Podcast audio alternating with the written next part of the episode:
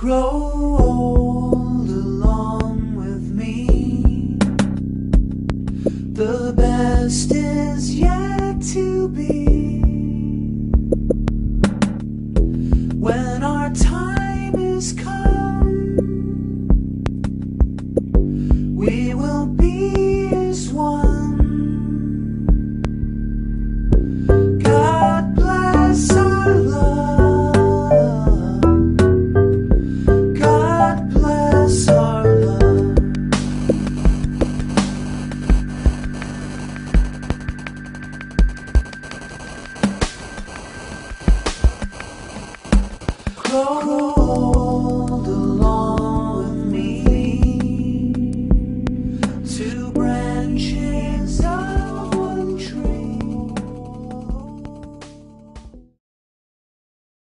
Yo los quiero invitar rápidamente a que podamos abrir nuestras Biblias en el libro del Cantar de los Cantares, que es lo que hemos estado nosotros estudiando durante este último tiempo.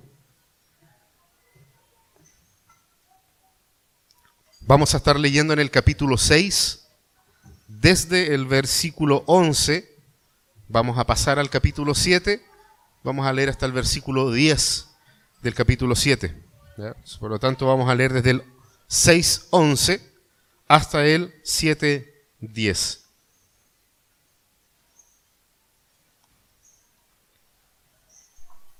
Damos lectura, si no lo puedes encontrar ahí en la, Biblia, está igualmente proyectado acá. Eh, así que vamos a dar lectura a la palabra de Dios. Dice así. Descendí al huerto de los nogales para admirar los nuevos brotes en el valle, para admirar los retoños de las vides y los granados en flor. Sin darme cuenta, mi pasión me puso entre las carrozas reales de mi pueblo. Vuelve, Sulamita, vuelve, vuélvete a nosotros, queremos contemplarte. ¿Y por qué han de contemplar a la Sulamita como en las danzas de los campamentos? Ay, princesa mía, cuán bellos son tus pies en las sandalias. Las curvas de tus caderas son como alhajas, labradas por hábil artesano. Tu ombligo es una copa redonda, rebosante de buen vino. Tu vientre es un monte de trigo rodeado de azucenas. Tus pechos parecen dos cervatillos, dos crías mellizas de gacela. Tu cuello parece torre de marfil. Tus ojos son los manantiales de Esbón, junto a las entradas de Bat Rabín. Tu nariz se asemeja a la torre del Líbano, que mira hacia Damasco. Tu cabeza se yergue como la cumbre del Carmelo. Hilos de púrpura son tus cabellos. Con tus rizos has cautivado al rey. Cuán bella eres, amor mío. Cuán encantadora, en, cuán encantadora, perdón, en tus delicias. Tu talle se asemeja al talle de la palmera y tus pechos son a sus racimos, perdón. Me dije, me treparé a la palmera, de sus racimos me adueñaré. Sean tus pechos como racimos de uva, tu aliento cual fragancia de manzanas, y, como el buen vino tu boca. Corra el vino hacia mi amado, y resbale por labios, y resbale por labios y dientes. Yo soy de mi amado, y él me busca con pasión. Vamos a orar. Padre Celestial, te damos gracias una vez más por permitirnos acercarnos a tu palabra.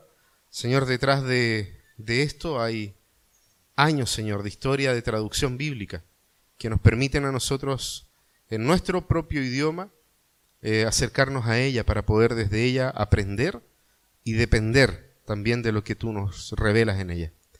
Creemos, Dios amado, que así como tu espíritu inspiró a quien escribió esto, Salomón, tu espíritu, Señor, nos iluminará para poder nosotros también extraer de ella todo el valor que tu palabra tiene diariamente y hasta que tú vuelas por segunda vez.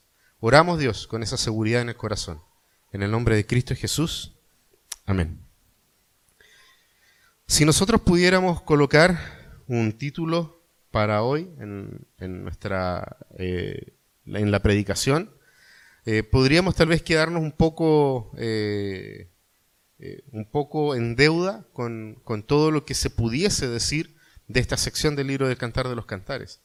Ya hemos dicho anteriormente que hay una- un aspecto bastante interesante en el hecho de que el nombre de Salomón, su femenino, ¿ah? en el hebreo sea lo que se traduce como Sulamita. manifestando con esto Salomón una historia, que es la que está desarrollando en forma de poesía, de cómo debería ser efectivamente el matrimonio en el diseño de Dios, cómo Dios estableció el matrimonio. Eh, y de esa forma entonces Salomón, eh, tal vez sin usar a una persona en particular, a una mujer, recordemos que Salomón tuvo muchas mujeres y este el libro en particular él lo escribe al final de sus tiempos, al final de sus días, manifestando con esto algo bien particular. Nosotros leemos el libro de Proverbios y nos damos cuenta de que todo lo que Salomón dice entonces en el libro del Cantar de los Cantares está primeramente sujeto a lo que él eh, muestra en el libro de Proverbios, resumiendo de una u otra forma de que todas las cosas que él vivió, todas las experiencias que él tuvo, todos los desórdenes incluidos, todo su pecado e incluso las cosas que él hizo bien le fueron absolutamente nada. Y él entonces reflexiona en esto y establece desde ahí en adelante la relación como Dios manda, como Dios espera que una relación matrimonial sea. Por lo tanto, eso es muy bueno también para nosotros. Hoy, porque no nos paramos frente al texto bíblico como simplemente un texto de una moral que nos exige cierto estándar para poder tener matrimonios eh, felices o tener matrimonios estables o tener incluso un matrimonio.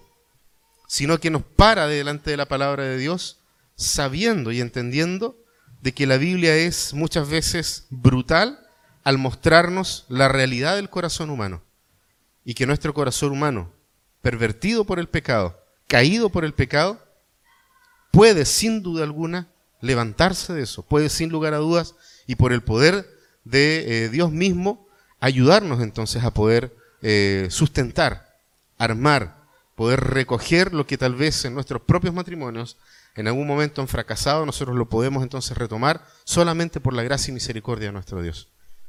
En ese sentido, Salomón nos está eh, advirtiendo, nos está diciendo, esta es la forma en que se debe hacer. Y de una u otra manera también lo hemos visto en otras partes de este, de este libro, Salomón también nos dice, yo en esto también fracasé. Esto no lo hice bien. Y esto debiese ser de esta otra manera. ¿ah? No nos olvidemos tampoco que en la antigüedad, eh, no solamente los reyes, sino que un padre de familia trataba también de dejar algún tipo de escrito para las generaciones posteriores. Justamente tratando de eh, mostrarles a ellos una especie de testimonio en donde ellos pudiesen sustentar sus propias vidas, no cometiendo los mismos errores que ellos cometieron.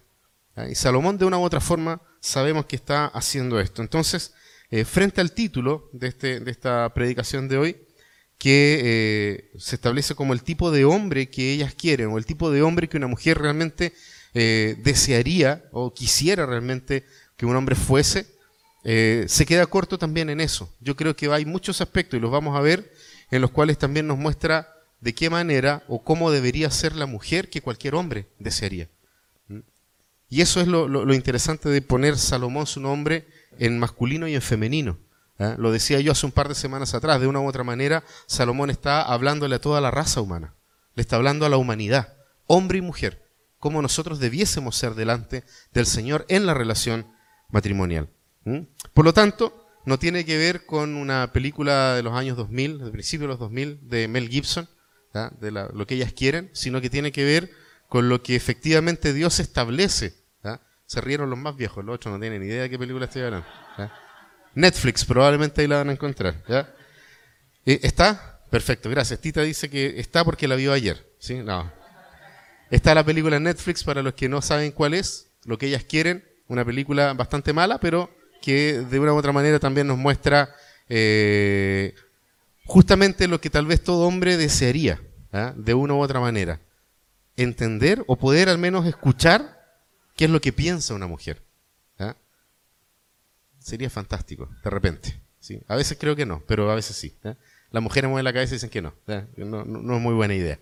Entonces, el tipo de hombre que ellas quieren basados en esta parte del libro del Cantar de los Cantares. ¿Cuál es la idea principal en esta sección que nosotros acabamos de leer? La idea principal, por favor, Nico, es el hecho de que un hombre, un hombre varón, en un matrimonio, y fíjense en la palabra que se usa aquí, saturado por el Evangelio.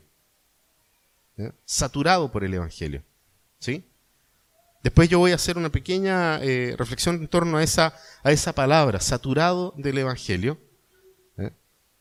Conocerá bien a su esposa. O sea, como un hombre en un matrimonio saturado por el Evangelio conocerá bien a su esposa para servirle bien. ¿Mm? Continuamente buscando intimidad, comillas, hasta que la muerte los separe, que es la frase típica que nosotros oímos en los matrimonios.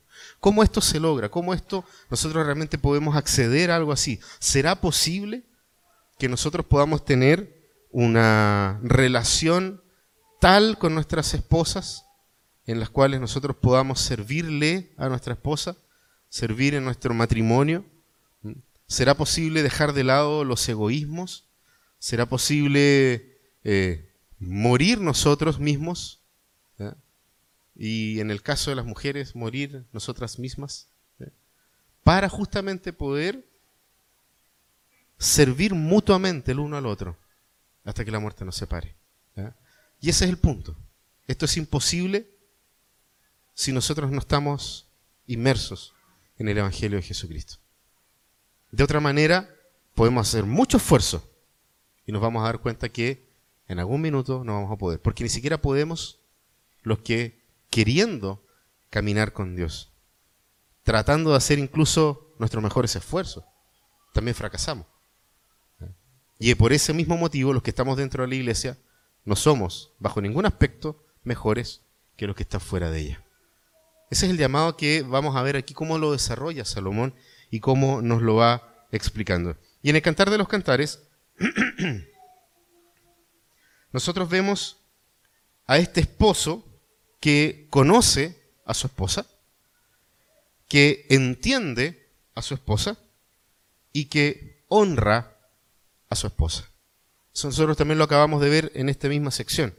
¿ah? Salomón entonces conoce a su esposa, entiende a su esposa y honra a su esposa. Ahí podríamos decir, fin, oremos, terminó la, predicación. Porque eso es lo que nosotros vemos en, este, en el desarrollo del texto. Pero fíjense, mujeres, y aquí le hago la pregunta a nuestras hermanas y a la gente que nos, acompaña hoy día. ¿No es eso lo que de una u otra manera anhela nuestro corazón? Que un hombre, nuestro esposo en este caso, nos conozca, nos entienda y nos honre. Son tres cosas que muchas veces podemos decir, oh, qué básico y qué fundamental, pero muchas veces por el hecho de que sean las cosas esenciales, son las que justamente donde más fallamos. Entonces, en primera instancia, lo que nosotros vamos a ver hoy día es, una vez más, un golpe en el vientre a todos los varones. Pero en la medida también como vamos viendo de que eso es un reflejo de la relación matrimonial. ¿Mm? Porque eso es lo que hemos visto en todo el desarrollo también del libro del Cantar de los Cantares. Hemos visto que cuando hay fricción en la relación, las cosas se ponen mal y lo que generalmente más comienza a fallar en la relación, o lo primero, es el corte de suministro. La intimidad es lo primero que se afecta cuando hay roce. ¿Mm? Y a veces es mutuo, es mutuo esto. ¿ah? Es mutuo este, este tema de, comillas, castigar al cónyuge diciendo no, me duele la cabeza, o no, hoy día no, los niños estuvieron terribles. Simplemente ¿por qué? porque hay fricciones en otras áreas de nuestra vida, las cuales no estamos resolviendo y que de alguna manera están, como veíamos hace bastantes domingos atrás, van minando las bases del matrimonio. Y en ese sentido nosotros podemos también reconocer en la escritura cómo ella no solamente nos advierte, sino que reconoce, es sincera, dice, sí, también a Salomón le pasó, pero al mismo tiempo nos entrega las herramientas para poder atacar esa parte. Y también hemos visto, perdón, cómo eh, vive en el proceso de reconciliación y de restauración. Y este texto que acabamos de, leer es parte de eso. Nosotros ya vimos la semana pasada incluso cómo eh, se muestra también esta, esta misma eh, idea, porque la poesía eh, hebrea tiene esa cualidad, repite constantemente va, los aspectos más importantes que se anhela o que se busca que queden totalmente claros. La repetición es parte de la literatura hebrea, Y a veces da la impresión de que Salomón llega a ser eh, majadero con algunas cosas, pero justamente esa es la idea. ¿ah? Salomón está tratando de colocar énfasis en algunos aspectos que son estrictamente necesarios para el fortalecimiento de la relación matrimonial. Y que claramente si los pusiésemos todos en práctica, tendríamos nosotros nuestros matrimonios eh, felices, nuestras esposas sonreirían en la vida, los esposos andarían felices también por todos lados, pero nos encontramos constantemente una y otra vez con esto que se llama pecado, con esto que se llama egoísmo, con esto que se llama autosuficiencia y que finalmente nos va destruyendo la relación. Por lo tanto, eh, Nico, a decir. Bueno, eres como un hijo para mí a veces. Me sacáis canas verdes. ¿Cuál es el tipo de hombre que ellas quieren? ¿O cómo debe ser? ¿Ah? Dicho de una, digamos, como una afirmación, más que como una pregunta, es el tipo de hombre que ellas quieren debe, primera cosa, ser sensible a sus ansias de amor. Y eso ya nos deja a nosotros, hombres, jugando en desventaja. Porque el hombre no se caracteriza por ser sensible. ¿eh? Es más, uno de los mejores insultos que he escuchado de una mujer a un hombre es insensible. ¿eh? Sobre todo cuando la mujer está pasando por momentos complejos. ¿eh? como diría Ricardo Arjona, cuando de vez en mes llora sin razón, sin motivo ninguno.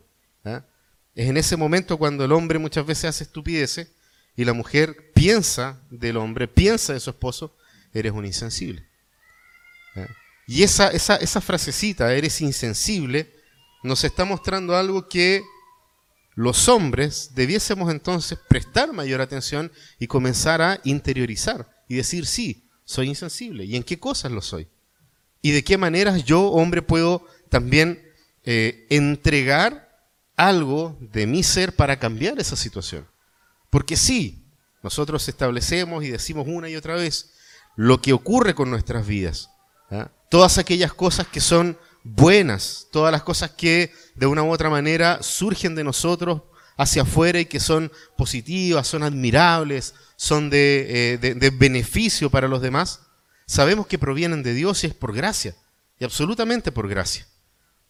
Pero no nos podemos nosotros simplemente dejar eh, descansar en, las palabras y decir, no, todo esto es por gracia, no hay nada que hacer.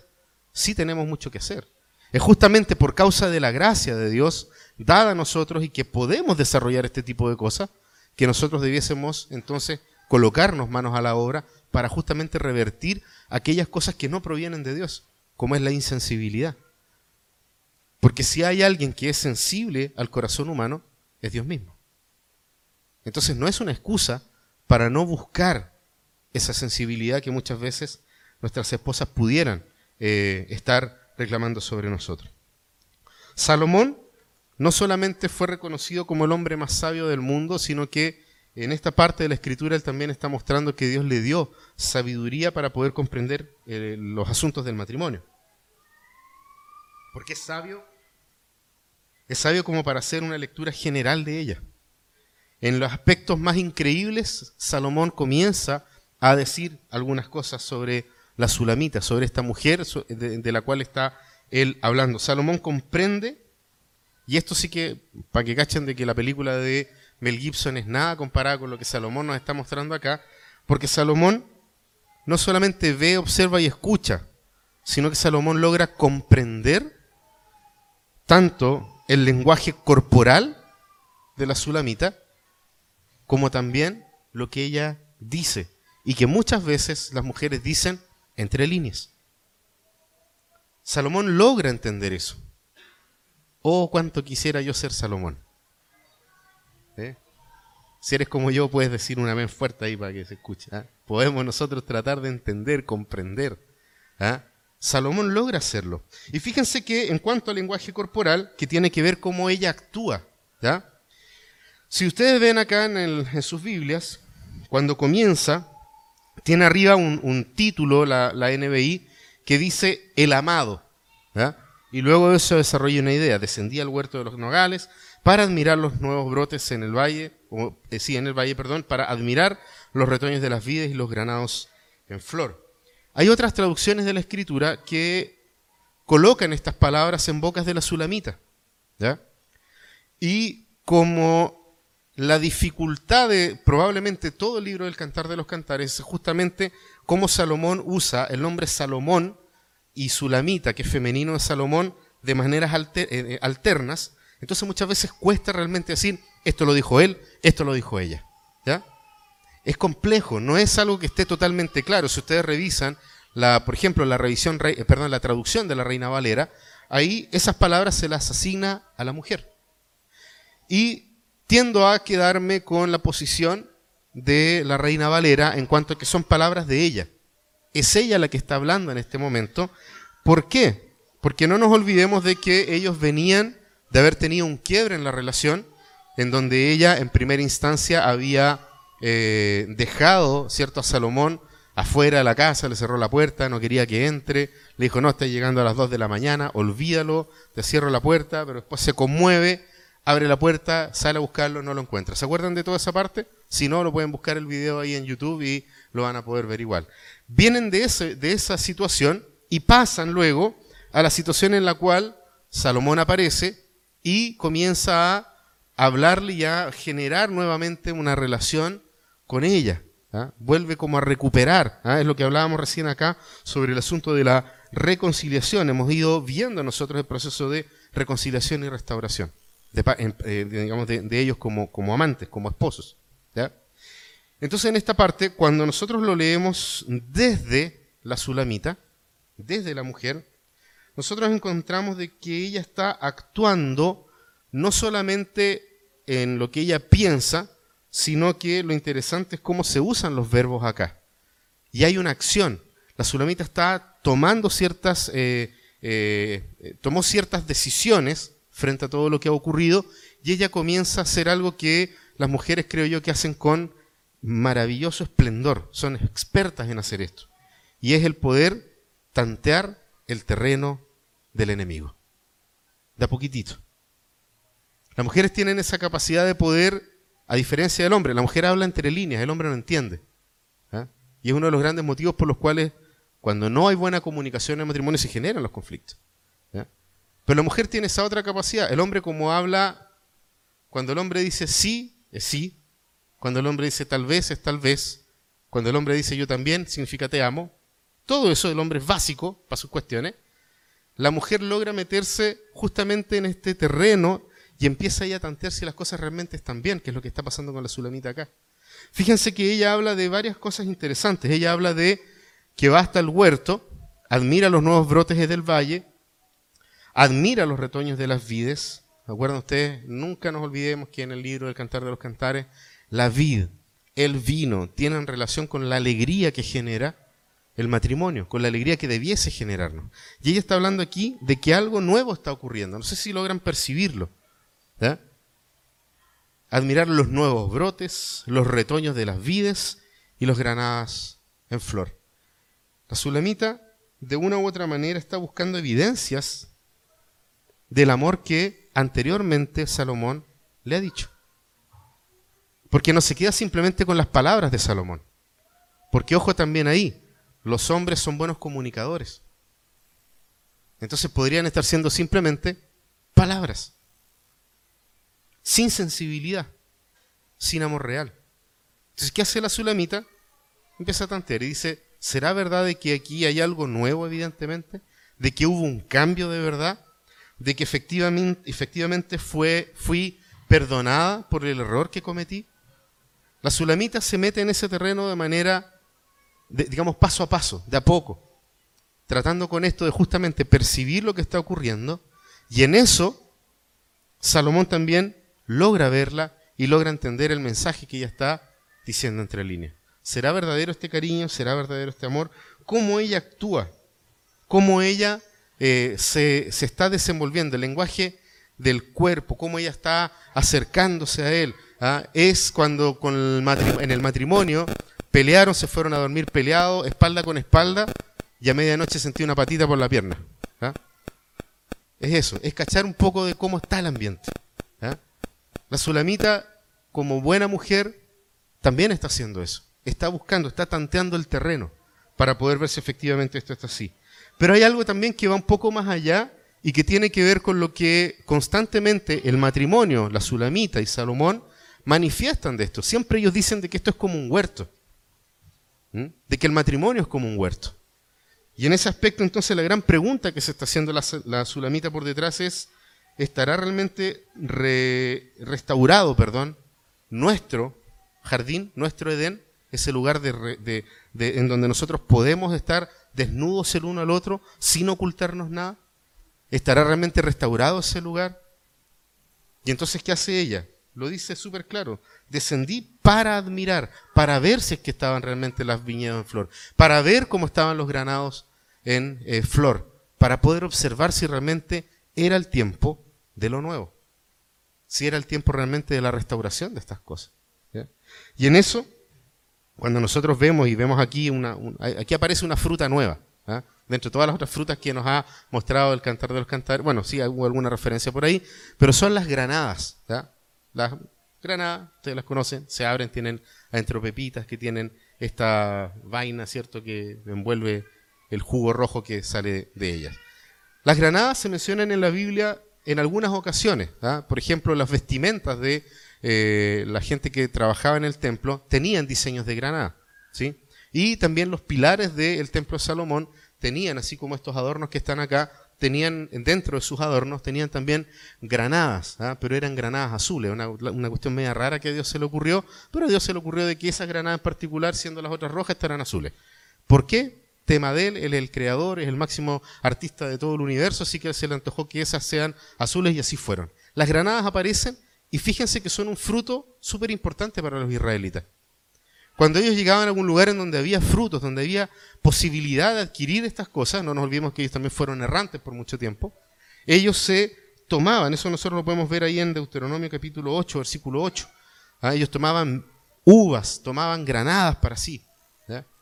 Ahora, ¿cuáles son las características de la granada? La granada tiene una serie de eh, características como fruta, ¿ah? de aportes vitamínicos, todas cosas que no me quiero meter en eso. ¿Ah? Pero el asunto acá es que la granada de por sí es una fruta dulce. Y si bien es cierto, él está hablando del vino como algo que nos alegra, no solamente es algo que nos genera gozo y alegría, sino que también es dulce al paladar. Y eso es lo que la sulamita está buscando. Está tocando el terreno para ver si efectivamente hay alegría y hay dulzura en su esposo.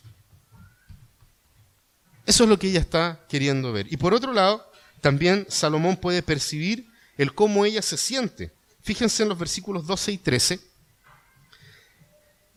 En los versículos 12 y 13, nuevamente, si bien es cierto el versículo 12, una vez más está hablando eh, la sulamita, e insisto, tiendo yo a, cuadrarme con la reina Valera en ese sentido, porque dice, sin darme cuenta, mi pasión me puso entre las carrozas reales de mi pueblo. La verdad es que el versículo 12 es un versículo sumamente complejo.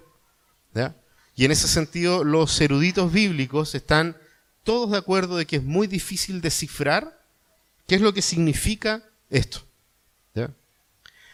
Eh, yo les he leído la traducción que hizo el pastor Eugene Peterson del libro del Cantar de los Cantares, y él muestra algo que encuentro que es muy interesante porque de una u otra forma envuelve también la idea en esta parte o en esta sección del Cantar de los Cantares.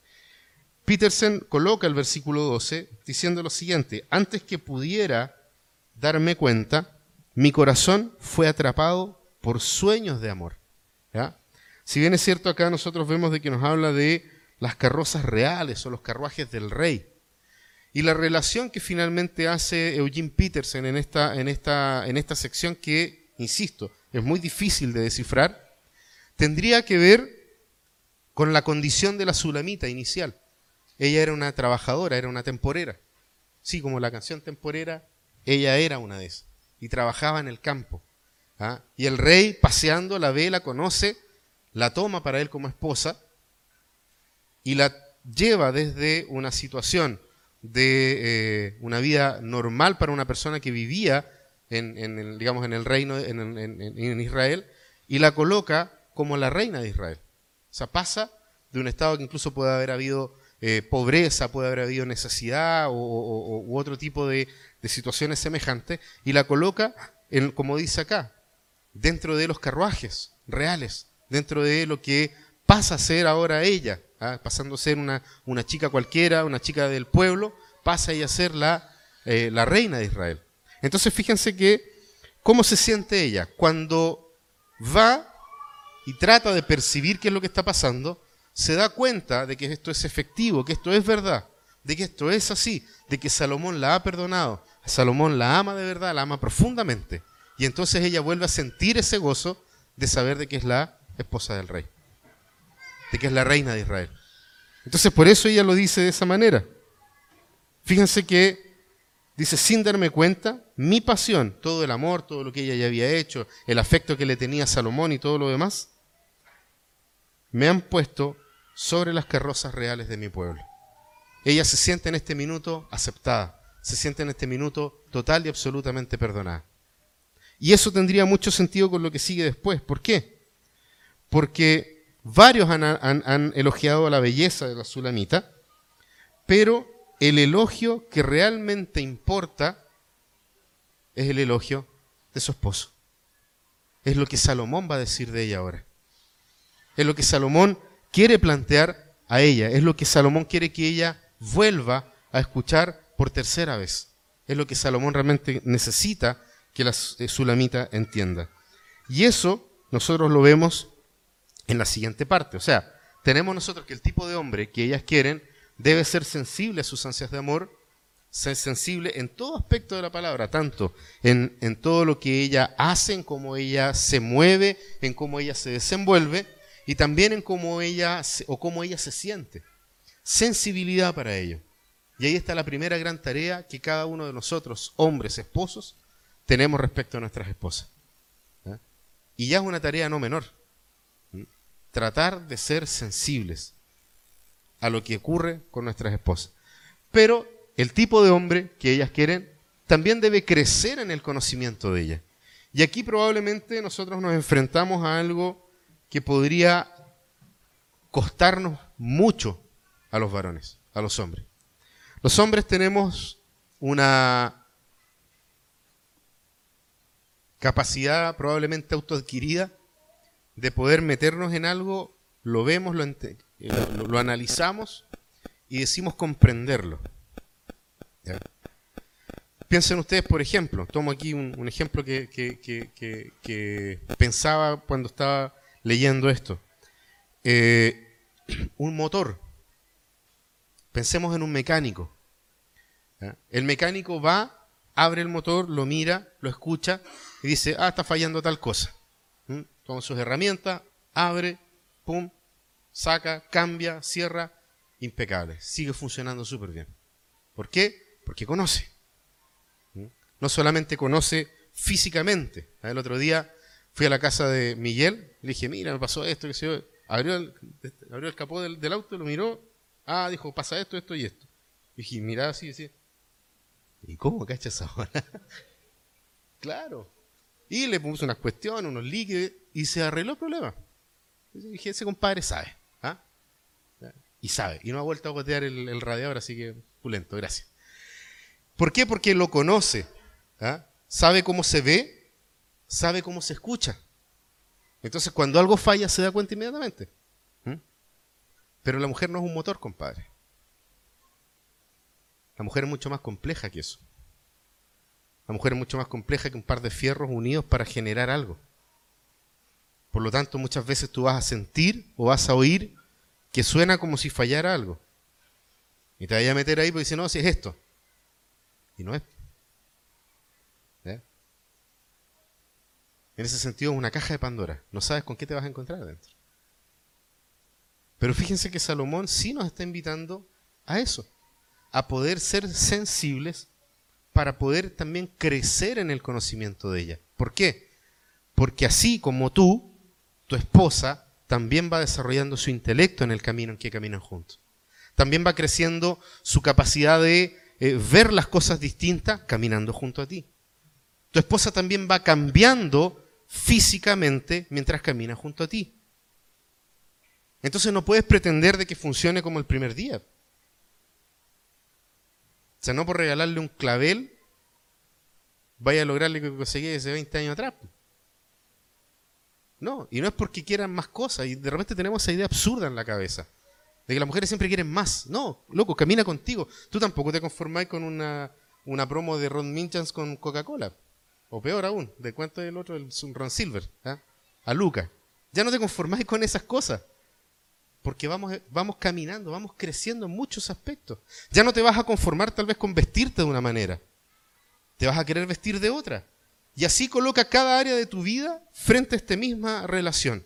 Y date cuenta de que tu esposa camina junto contigo, crece junto contigo, va cambiando su forma de pensar, puede cambiar su forma política de pensar, puede cambiar su forma espiritual de ver las cosas, puede cambiar muchas cosas. ¿Por qué? Porque somos seres humanos y vamos desarrollándonos juntos en el camino que caminamos como esposo y esposa. Por lo tanto, aquel hombre que crece junto con su mujer, que crece en el conocimiento de ella, es aquel hombre que la mujer realmente va a querer tener a su lado. Y fíjense en cómo lo plantea Salomón. Es la tercera vez que él la describe físicamente. Ya lo hizo en el capítulo 4, en los versículos 1 al 6. Lo hizo nuevamente en el, en el capítulo 6, de los versos 4 al 20. Esta es la tercera vez que Salomón la describe físicamente. Y aquí es lo interesante. Salomón en este minuto la está observando desnuda. La está describiendo en su desnudez. La está describiendo de manera tal que él justamente está verbalizando los atributos físicos que su esposa tiene. Pero lo hace después de un pequeño paréntesis que aparece ahí y que de nuevo a veces como que cuesta encajar estas cosas por el desarrollo de la poesía hebrea, además que es poesía eh, hebrea antigua, o sea, es súper difícil poder tratar de percibir bien lo que se está diciendo. Fíjense en el versículo, eh, en el versículo 13 del capítulo 6. Vuelve, Sulamita, vuelve, vuélvete a nosotros, queremos contemplarte. ¿Sí? Lo que está ocurriendo acá, no nos olvidemos de que la habíamos visto también antes que la reconciliación tenía que también ser pública. ¿ah? Cuando las cosas estaban mal, después es bueno que nos puedan ver bien. La Sulamita sale, le dice a las, a las, mujeres, si lo ven por ahí, díganle que lo amo. Él también dice, no, díganle que es hermosa. Hay una cuestión también comunitaria en esto. ¿ya? Y en este caso acá no está muy lejos de aquello. ¿Por qué? Porque la gente que ya conoce esta historia de una u otra forma mete la cuchara y también opina. ¿Ah? Entonces ellos dicen, la Sulamita está en esta búsqueda, en esta tentativa, está viendo si realmente la cosa está funcionando y le dicen, no, ven, queremos todos contemplarte. Y es más, hay una parte acá de, lo que dice en, el versículo siguiente, que es en el, capítulo 7, versículo 1, le dice, ay princesa mía, cuán bellos son tus pies en las sandalias. La, perdón, perdón, perdón, eh, anterior a eso, la pregunta que hace él, ¿ya? La gente, entonces, los amigos de, Salomón le dicen, vuelve, queremos contemplarte. Y ahí hay un, versículo, o sea, hay una, frase que él dice. ¿Y por qué han de contemplar al sulamita como en las danzas de los campamentos? ¿Qué creen ustedes que está diciendo Salomón acá? Claro. ¿Y qué tienes que estar mostrando esa voz, compadre? ¿Quién soy vos para que vengáis a fijarte en mi mujer? No, pues cada cosa en su lugar. Porque la única alabanza que ella necesita es la de su esposo. Y Salomón aquí está colocando una línea, ¿no, compadre? Ya, ok, son los amigos, todo, pero hasta ahí no vas. No te pases de la raya. Esta es mi mujer, es mi esposa. ¿Mm? Y eso a ella le encanta. Y lo vemos después en el desenlace de esta parte. Fíjese cómo Salomón tiene esa sensibilidad de que él dice, no, ella está, aquí está haciendo una referencia a una parte de las escrituras donde efectivamente eh, cuando, eh, cuando se establece una vez más eh, la promesa de Dios al pueblo de Israel. Estamos, acá, estamos hablando acá de la historia de Jacob y Esaú. Cuando Jacob y Esaú se van a volver a juntar, Jacob, cierto, con todo el temor, con todo el miedo, comienza a mandarle como regalos a, su hermano y manda gente y todo, no, díganle que... ¿ah? Cuando ellos se vuelven a reunir hay una, una celebración hay una fiesta. Y los campamentos, de lo que efectivamente habla acá, son estos campamentos que Jacob fue dejando previos a, para que si los mataban, mataran de a poquitito y él pudiese arrancar. Acá nosotros vemos una, una historia totalmente distinta. Vemos una historia en la cual se dice la alegría de esta unión, la alegría de este reencuentro, se tiene que evidenciar también. Entonces los otros agarran papa y dicen, sí, sí, queremos ver la Sulamita. No, compadre, la Sulamita es mía me pertenece, mi esposa. Y entonces él, deducimos por la forma en que lo plantea, la invita al cuarto, la invita a su pieza. Y en ese lugar ella comienza a bailar, comienza a danzar. No sé qué tipo de danza, una danza similar a la danza del vientre, me imagino, por el contexto. Pero de algo estamos seguros, Salomón queda embobado e hipnotizado con la belleza de su mujer. Fíjense que lo que Salomón había dicho anteriormente, y entendemos de que va creciendo en el conocimiento de ella, es porque en esta oportunidad él añade más cosas. Y estas cosas que él añade son de bendición para el corazón de ella. Las cosas que Salomón va descubriendo en el camino de su esposa y que ahora se las manifiesta y se las dice, bendicen el corazón de su esposa. Ahora veamos cuáles cosas son. Salomón destaca 10 aspectos de su belleza. Primero, sus pies. Pero es interesante de que Salomón se haya fijado en el calzado. Hombres, un par, un par más nunca es suficiente. Se las dejo ahí. El que entendió va a tener un bonito fin de semana. Segunda cosa que dice, sus caderas. Y acá literalmente dice tus caderas esculpidas a mano. O sea, la sulamita tenía lo suyo. Él dice tus caderas. ¿Qué otra cosa se fija? Tu ombligo y tu vientre. Y la verdad es que acá hay otra complejidad, porque lo que es traducido como ombligo, si bien es cierto, tiene referencia a esta hendidura que queda donde estaba el cordón umbilical, porque la misma palabra la usa refiriéndose al cordón umbilical en el Antiguo Testamento, pero cuando está hablando del ombligo y del vientre, Salomón, fíjense también en el recorrido que él hace, de pies a cabeza.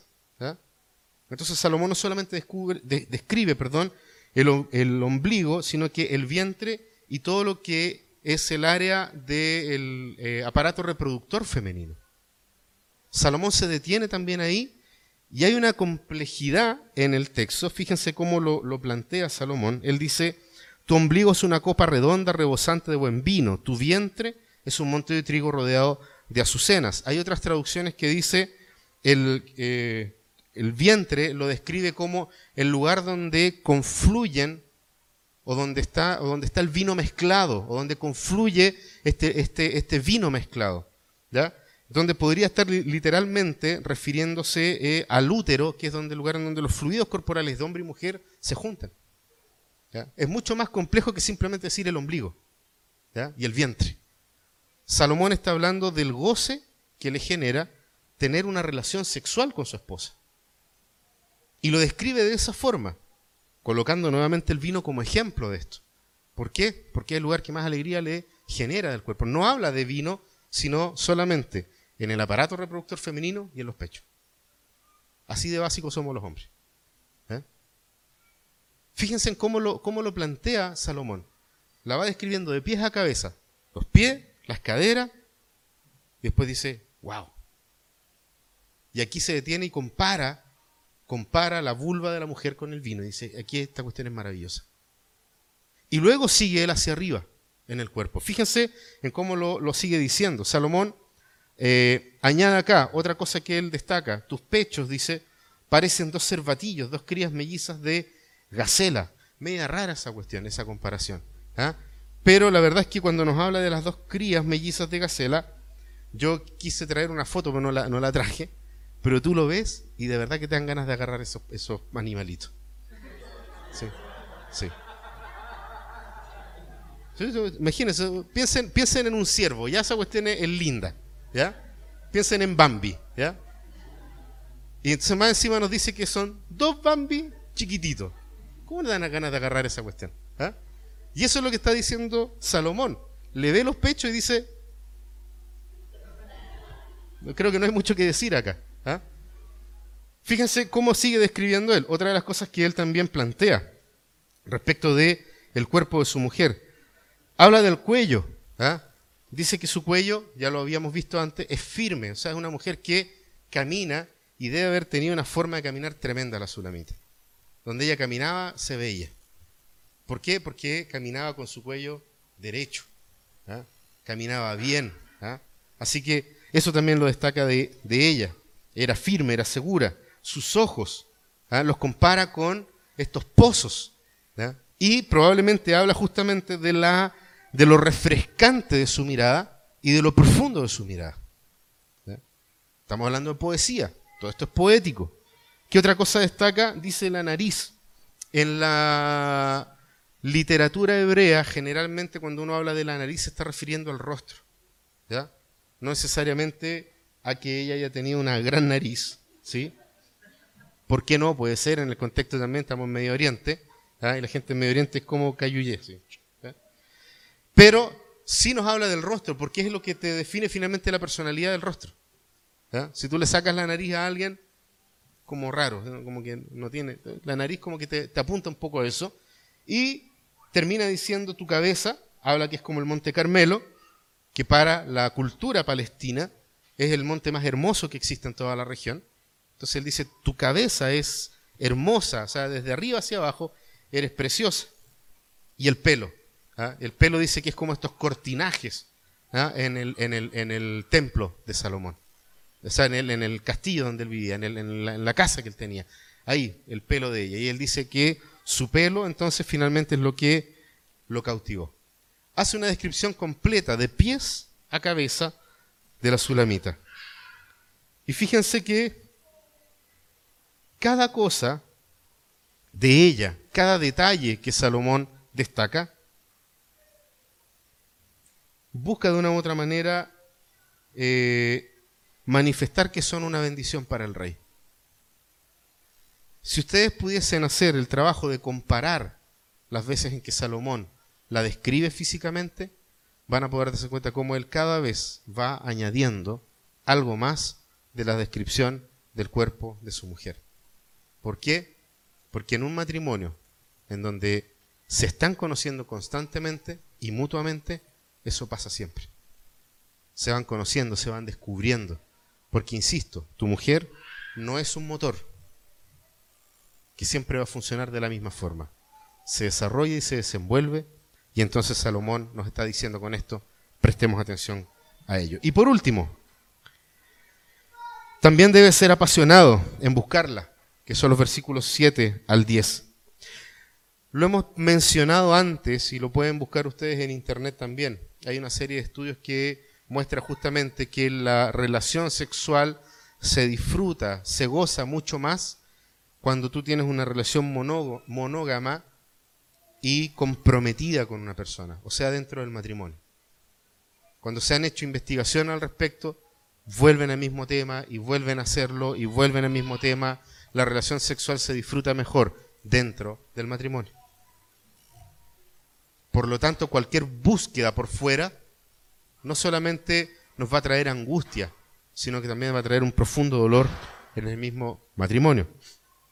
Ahora, fíjense que eh, cuando nosotros hablamos de ser apasionados en buscarla, tenemos que destacar aquí que no es simplemente buscarla con salirla a buscar, como hemos visto en otras partes de, misma, de este mismo libro, en donde efectivamente se sale en la búsqueda por la ciudad y todo lo demás, sino que la, idea de, de, de apasionado en buscarla tiene que ver con si la estoy conociendo cada vez más, si estoy descubriendo cada vez más cosas de mi esposa, debiese inmediatamente generarse esto otro, que es la necesidad de encontrarse en estas cosas con ella también.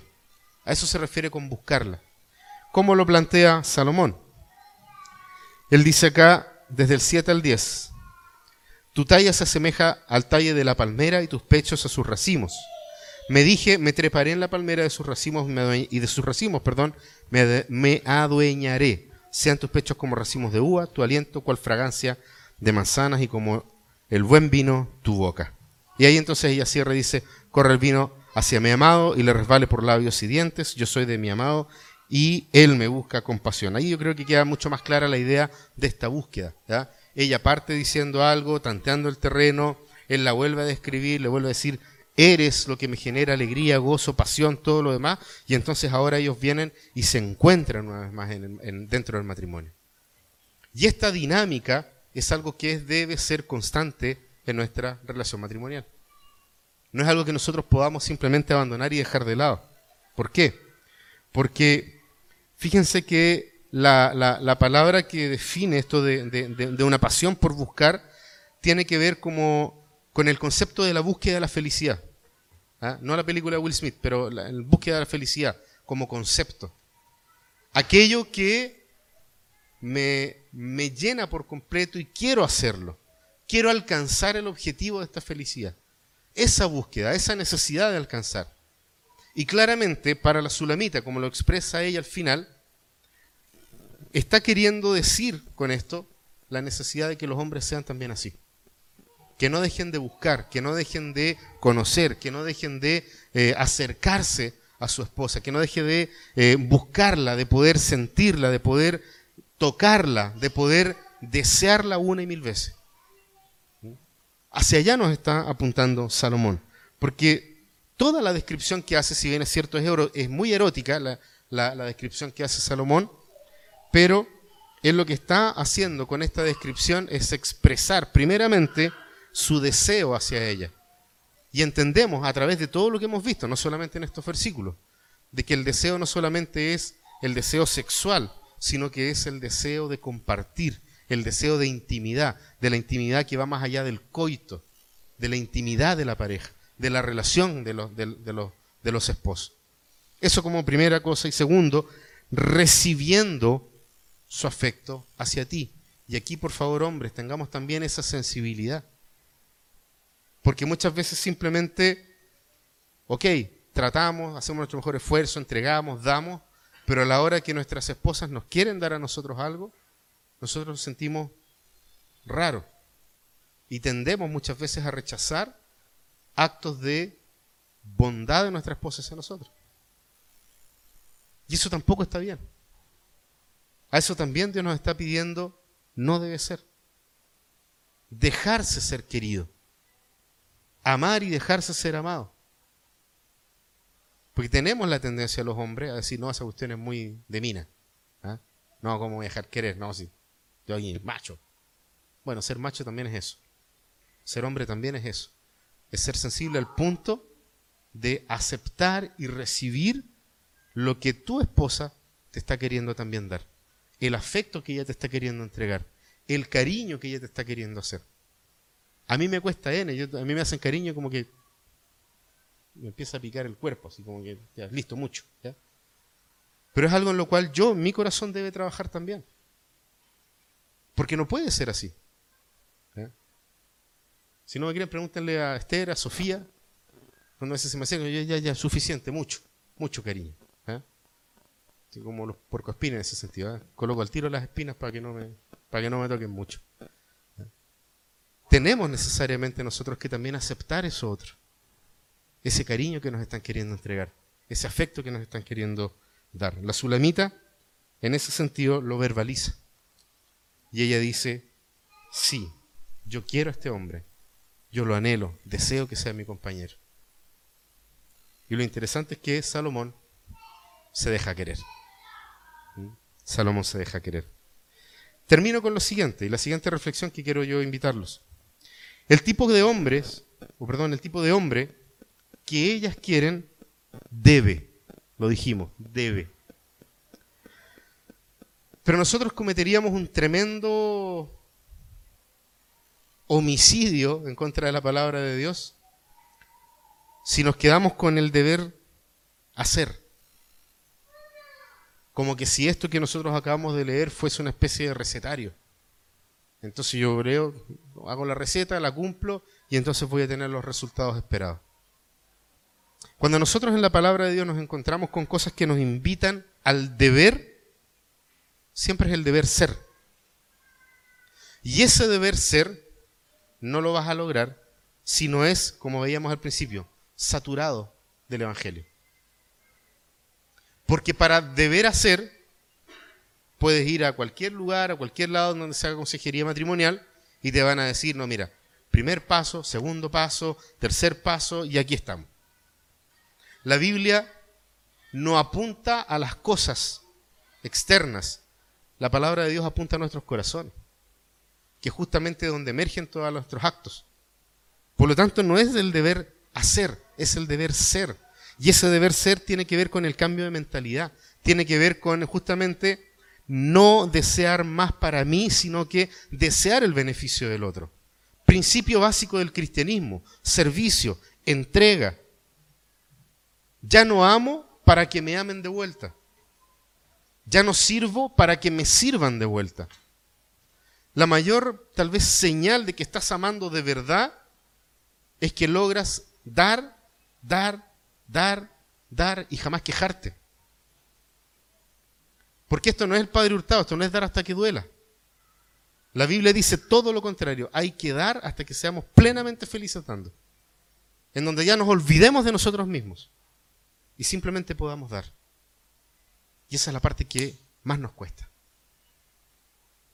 Y generalmente fallamos con la primera persona que tenemos al lado, nuestro esposo o nuestra esposa. Entonces, no se trata del deber hacer, se trata del deber ser.